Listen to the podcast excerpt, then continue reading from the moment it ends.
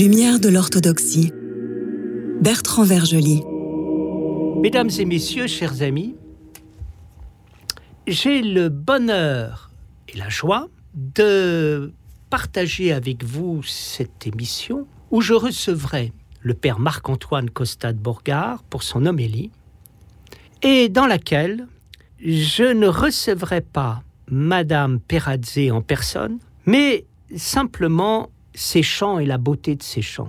Madame Perazze n'a pas voulu couvrir les cinq émissions du mois d'octobre par euh, discrétion. Et elle a préféré que les chants qu'elle sert magnifiquement servent d'ambassadrice et d'ambassadeur à son travail de maître de chœur géorgien. Les dernières fois, durant ce mois d'octobre, je vous ai parlé de la morale, de la conscience morale, de la mauvaise conscience, de la bonne conscience, de la force morale. Aujourd'hui, je voudrais parler de la grandeur d'âme. Qu'est-ce que la grandeur d'âme C'est ce qui rassemble à la fois l'âme, la grandeur, et qui débouche sur la grandeur d'âme. L'âme en nous est le principe vivant et personnel de nous-mêmes, qui nous permet de faire le lien entre notre corps et d'autre part la réalité absolue ou réalité divine. Il est important de ne pas perdre son âme. Pourquoi? Parce que si nous perdons notre âme, nous perdons le moyen de pouvoir accéder à l'absolu. Pour comprendre l'absolu en Dieu, il faut comprendre l'absolu en soi. Et l'absolu en soi, nous le découvrons lorsque nous découvrons l'âme, c'est-à-dire la substance de nous-mêmes, le principe qui nous fait vivre. En découvrant la réalité de nous-mêmes à travers notre âme, nous pouvons découvrir la réalité de la réalité qui est la réalité divine.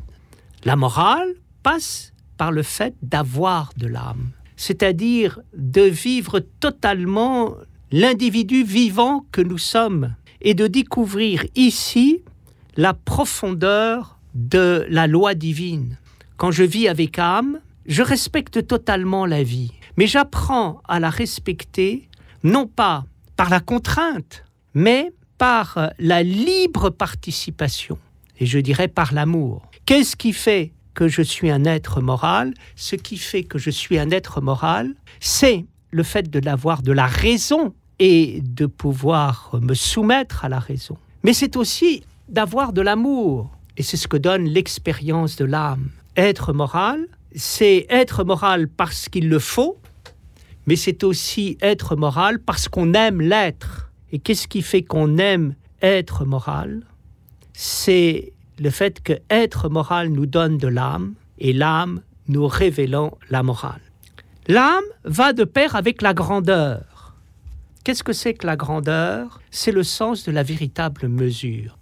Quand Pascal parle de la mesure de la réalité, il parle de la grandeur. Pourquoi? Parce que c'est ça qui permet de mesurer la réalité. La caractéristique de la grandeur, c'est de ne pas être un nombre, mais d'être un état spirituel. Et cet état spirituel consiste à s'émerveiller en étant humble devant l'immensité de l'existence. La grandeur d'âme, c'est ce qui se passe quand l'âme rencontre la grandeur et quand la grandeur rencontre l'âme, c'est-à-dire quand le principe vivant personnel de nous-mêmes qu'est l'âme rencontre le principe divin qui est immense, cette relation entre les deux donne quoi? Bien, elle donne la capacité qui est la nôtre de faire descendre la grandeur dans la vie, tout en faisant monter la vie dans la grandeur. Bref, c'est la capacité qu'il y a de transformer le monde.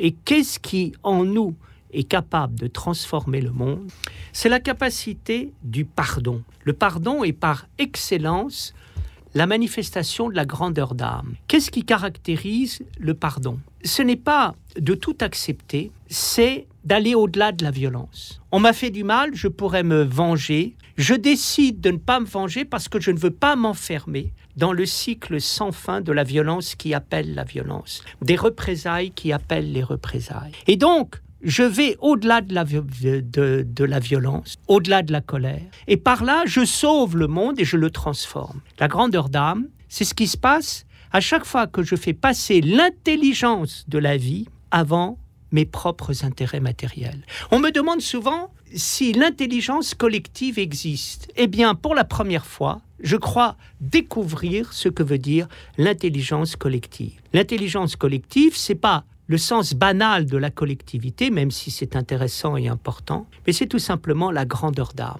La grandeur d'âme, c'est-à-dire, je veux la vie, je veux l'humanité, et je fais passer la vie et l'humanité avant mes intérêts personnels. Voilà ce qu'est la grandeur d'âme, une capacité de sauver le monde, donnant du sens finalement à la vie morale. La vie morale, c'est la vie juste qui permet d'accéder à la vie divine. Et cette vie juste permettant d'accéder à la vie divine passe par la conscience, la mauvaise conscience, mais aussi la paix de l'âme, la force morale, mais finalement la grandeur de l'âme. Et là, nous trouvons peut-être le plus beau message que peut donner la morale. Il est possible de transformer le monde, il suffit de rentrer dans son âme et d'aller jusque dans la grandeur qui se trouve d'une manière cachée à l'intérieur de celle-ci.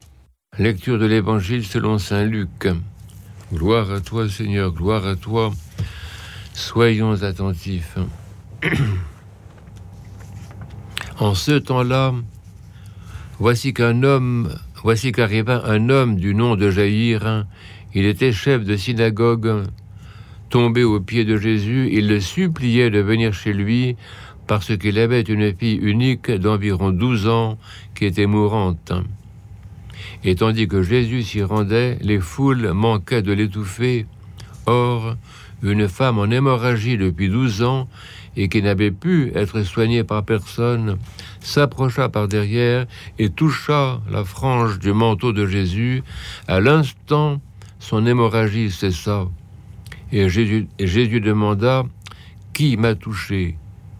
Comme tous s'en défendaient, Pierre et ses compagnons lui dirent C'est toi qui commandes, mais les foules te pressent à t'écraser. Jésus reprit Quelqu'un m'a touché, j'ai senti une puissance sortir de moi. Voyant qu'elle ne pourrait rester cachée, la femme vint toute tremblante et se jetant aux pieds de Jésus, révéla devant tout le peuple pour quelle raison elle l'avait touché et comment elle avait été guérie à l'instant. Jésus lui dit, Fille, ta foi t'a sauvée, va en paix. Jésus parlait encore quand depuis la maison du chef de la synagogue, quelqu'un vint dire à celui-ci, Ta fille est morte, ne dérange plus le maître. Mais Jésus, qui avait entendu, lui répondit, Rassure-toi, crois seulement, et elle sera sauvée. Arrivé à la maison, Jésus ne laissa personne entrer avec lui, sauf Pierre, Jean et Jacques, ainsi que le père et la mère de la petite fille.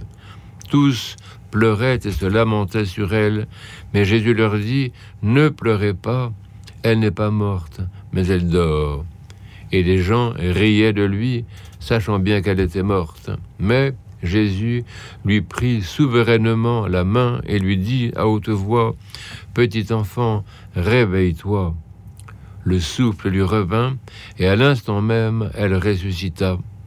Et Jésus ordonna de lui donner à manger, ceux qui l'avaient engendré étaient hors d'eux-mêmes, mais Jésus leur recommanda de ne dire à personne ce qui était arrivé.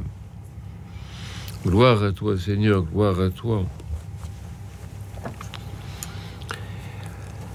Un des sujets les plus importants de l'évangile de ce dimanche est celui de l'énergie et de la grâce. L'hémorragie dont souffre cette femme anonyme figure de l'humanité dégradée, est l'épuisement de l'énergie. Le péché, sous une forme ou sous une autre, dans la mesure où il sépare la personne de la source de tout être, de toute existence et de tout bien, entraîne la détérioration ou la perte de l'énergie. Il existe deux catégories d'énergie ou de grâce l'énergie créée et l'énergie incréée ou divine. L'humanité éloignée de la source de toute vie et de toute connaissance montre son état de carence énergétique ou charismatique et cherche à y suppléer par toutes sortes de techniques et de recherches désespérées. Mais seul le Créateur peut réparer cette hémorragie parce qu'il est simultanément la source de la grâce et le créateur des énergies qui animent la création. C'est l'expérience que nous faisons dans la célébration des sacrements. La grâce divine s'y déverse à partir de la personne du Christ, Dieu et Seigneur, et elle contribue à restaurer les énergies créées. Elle transfigure la créature et elle multiplie les dons et les puissances qui sont dans les créatures. La deuxième histoire rapportée par l'évangile de ce jour confirme cette réalité. Dans la première, la personne humaine s'approche du Créateur et par le contact plein de foi rétablit la connexion et le courant de l'énergie divine qui simultanément réinitialise en santé les énergies créées. Dans le deuxième épisode, c'est le Créateur qui vient vers la personne humaine et qui, par un même contact, il lui prit la main, lui réinfuse le flux vital. Le souffle lui revint et à l'instant, elle ressuscita. C'est pour cela que le Seigneur dit Elle n'est pas morte, elle dort, comme il le dira pour Lazare. Il sait très bien de quoi il s'agit, puisqu'il est le maître et le trésor des énergies divines portées par le Saint-Esprit. L'enseignement des saints pères sur les énergies divines, particulièrement de saint Maxime le Confesseur et de saint Grégoire de Thessalonique, a décrit cette réalité. Nous nous approchons du Créateur ou nous le laissons s'approcher de nous, nous prononçons son nom plein de vie, nous sommes immergés en sa personne, et loin de la grâce de son Esprit très saint, nous communions à son corps très pur et à son sang très précieux, nous nous imprégnons de sa parole créatrice et nous jouissons, nous aussi, du rétablissement du flux de la grâce divine et incréée et de la restauration des énergies créées. Celles-là et celles-ci se montreront en nous comme connaissance de Dieu, comme amour du prochain, comme santé de l'âme et du corps, et comme transfiguration de notre chair elle-même. Mesdames, Messieurs, chers amis, la musique que nous propose euh, Madame Perazzi étant tellement admirable que je ne résiste pas au plaisir euh, d'augmenter encore l'intérêt et la saveur qu'elle dispense pour nous en vous proposant quelques chants supplémentaires.